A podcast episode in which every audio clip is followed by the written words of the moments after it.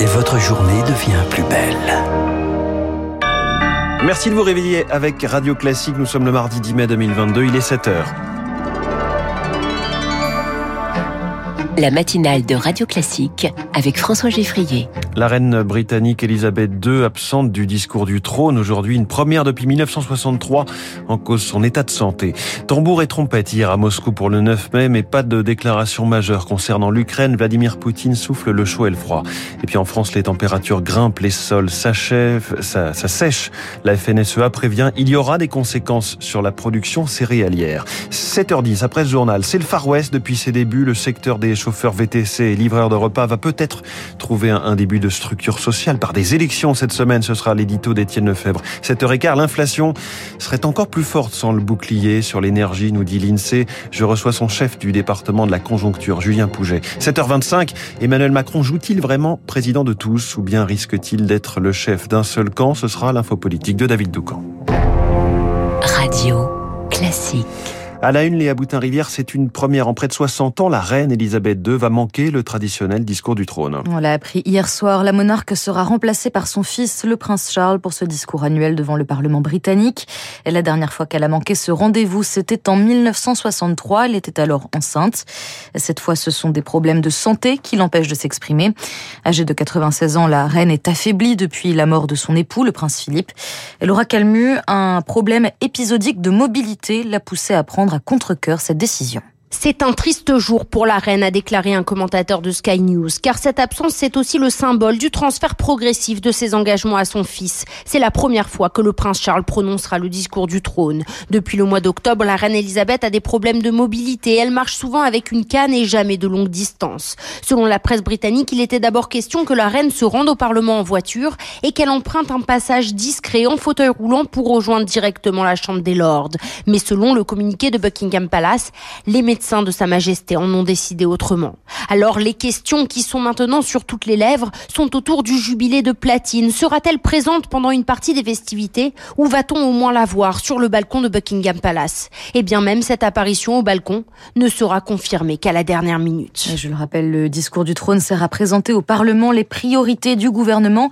Rendez-vous crucial pour Boris Johnson quelques jours après d'importants revers aux élections locales. Finalement, pas de démonstration de force hier en Russie pour les commémorations du 9 mai. Vladimir Poutine a surpris pour sa prise de parole devant 11 000 militaires à Moscou.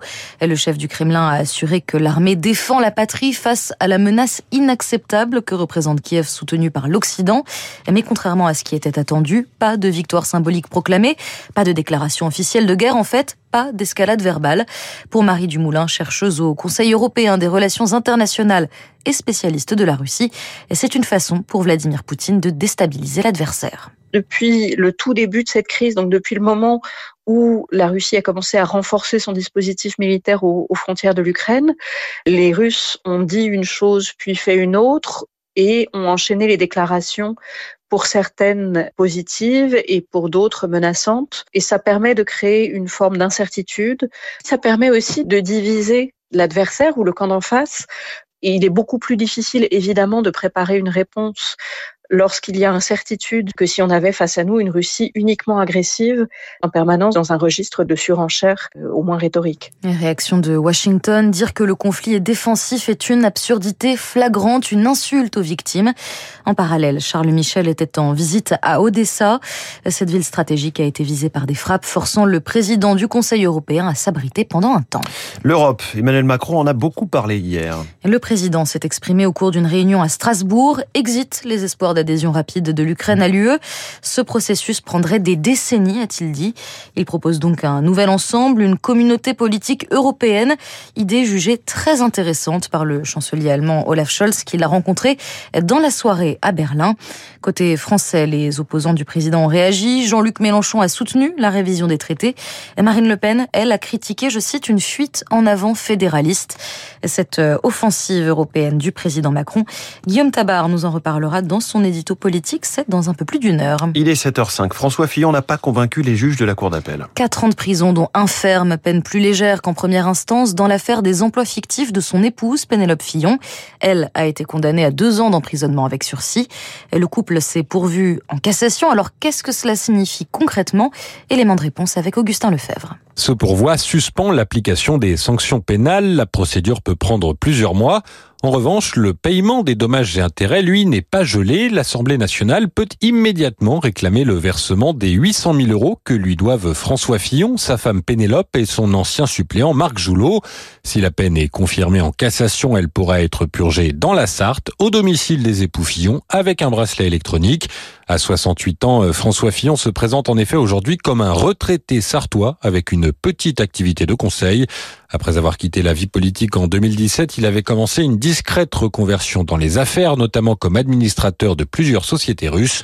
Confronté à une nouvelle polémique, il avait annoncé quitter ses postes au lendemain de l'invasion de l'Ukraine fin février. François Fillon a aussi été condamné à 375 000 euros d'amende et 10 ans d'inéligibilité. La FNSEA a prévenu, la sécheresse va affecter la production de céréales. Peu de pluie, un déficit de 25% en avril, des températures qui grimpent. 15 départements sont déjà touchés, dont 10 au-dessus du seuil d'alerte. De quoi mettre en danger les cultures déjà plantées et aussi celles à venir. Autre conséquence possible, moins de fourrage pour le bétail. Les préfets encouragent donc à faire faucher dès maintenant les zones où pousse de l'herbe. Une bonne idée pour le vice-président de la FNSEA, Henri Piespéry. Sur la situation d'urgence, euh, dans les zones où euh, visiblement euh, les coupes de fourrage vont être moindres que les autres années, toutes les surfaces en herbe qui sont mobilisables, c'est toujours bon à prendre. Et autant prendre la décision maintenant tant que l'herbe est encore verte et exploitable, plutôt qu'au mois de juillet quand l'herbe est déjà grillée. La, la situation à moyen et long terme, ben, c'est les suites du varenne de l'eau, c'est-à-dire c'est la constitution de réserves qui pourraient se remplir, puisque vous avez vu qu'il y a encore des zones cette année où on a eu des inondations, de l'eau qui tombée en abondance. Si à ce moment-là on avait eu des structures pour euh, retenir cette eau-là, eh bien, on pourrait aujourd'hui irriguer des cultures. Des solutions donc, mais aussi des perspectives inquiétantes. D'après les Nations Unies, il y a une chance sur deux pour que la température mondiale annuelle grimpe d'un degré et demi d'ici cinq ans. Merci, c'était le journal de 7 heure signé Léa Boutin-Rivière. Dans un instant, les syndicats sont-ils solubles dans le système des plateformes, les Uber, Deliveroo et autres? L'édito d'Étienne Lefebvre à suivre. Puis, cette question, sans consommation, pas de croissance, alors la consommation peut-elle remonter après sa chute du premier trimestre? Julien Pouget, chef du département de la conjoncture de l'INSEE, est mon invité.